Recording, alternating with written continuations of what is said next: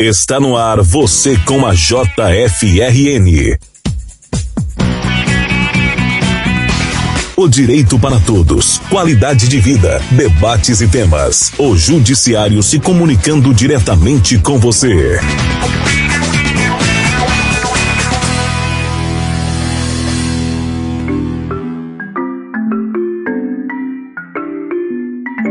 Começa agora o podcast Você com a JFRN. A nossa convidada é Gisele Peixoto. Ela possui mestrado em Educação pela Universidade Federal do Ceará, bacharelado em Administração de Empresas com habilitação em Administração Pública pela Universidade Estadual do Ceará. Atualmente é técnica judiciária da Justiça Federal do Ceará. O assunto de hoje é comunicação organizacional. Gisele, numa situação hipotética, você está vivenciando uma situação difícil no seu ambiente de trabalho. Então, a partir do seu entendimento de comunicação organizacional, como é possível melhorar essa situação? É, o clima organizacional é um tema bem profundo, ele tem muitas dimensões né, que precisariam ser analisadas, mas de uma forma mais prática, trazendo até uma, uma boa prática que está acontecendo na Justiça Federal do Ceará nesse momento, seriam cursos voltados para essa área da comunicação não violenta, em que a gente vai aprender estratégias, técnicas e modo de comunicar de uma forma que respeite o outro, a necessidade do outro, os estilos e as formas de ser. Acho muito importante. Agora falando sobre redes sociais. Você acredita que o uso de redes sociais complica ou favorece a comunicação no ambiente de trabalho? As redes sociais são uma evidência de que elas proporcionam melhorias em termos de rapidez na comunicação.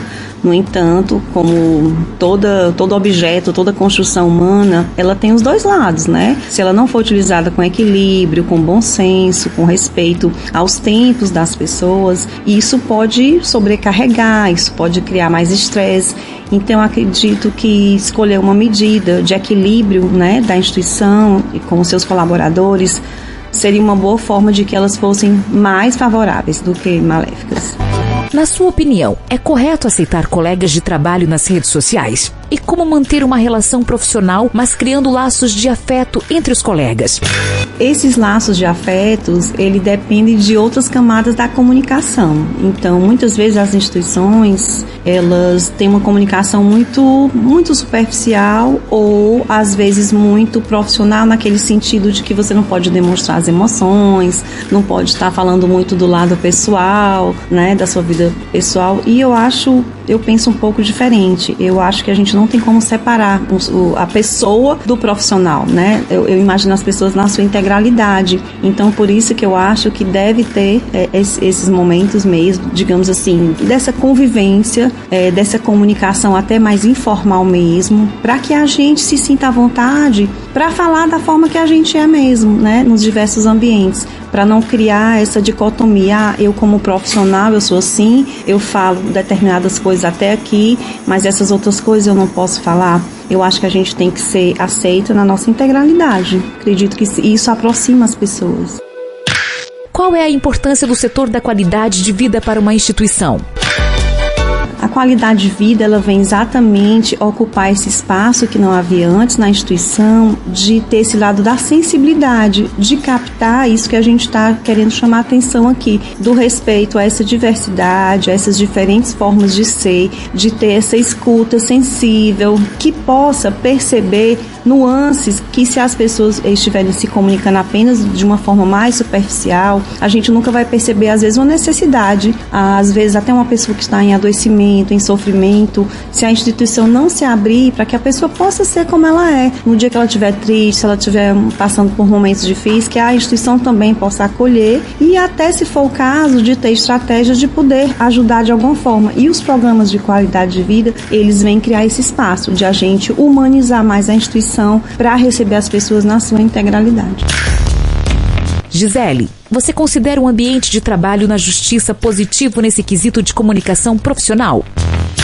A justiça tem cada vez mais é, se atualizado com essas novas tecnologias, ela tem cada vez mais se preocupado em trazer, enfim, é, a contemporaneidade tecnológica, eu diria assim, né, os recursos mais novos, mais contemporâneos, mas não é só a questão da ferramenta do equipamento, são exatamente a forma de como essas ferramentas vão ser utilizadas, sempre trazendo a questão do respeito à diversidade. Então não adianta só colocar um aplicativo muito moderno, muito interessante, se as pessoas não são respeitadas no seu tempo, até a questão de utilizar dentro do trabalho ou fora do horário de trabalho, para que não possa é, entrar em outros aspectos da vida pessoal, né, nos finais de semana. Então, eu acho que tudo isso pode ser muito bem utilizado, mas sempre conversado. Sempre tem que se conversar de que forma fica melhor para aquela equipe, né? É interessante não colocar as coisas de uma forma imposta, priorizando a técnica. Eu acho que a gente tem sempre que priorizar as pessoas.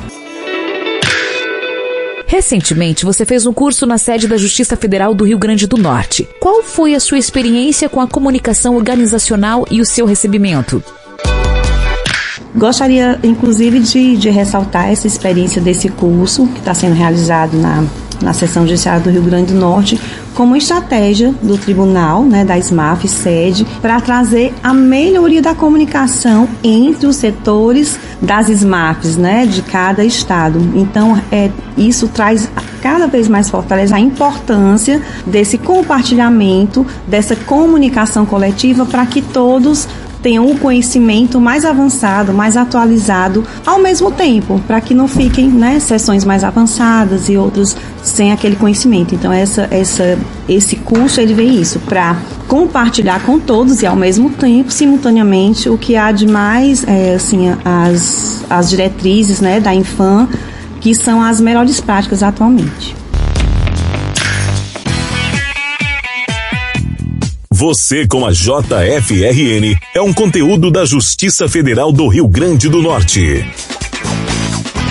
Se você quiser conhecer mais, acesse www.jfrn.jus.br. Estamos disponíveis no Spotify, Deezer ou na sua plataforma de áudio preferida.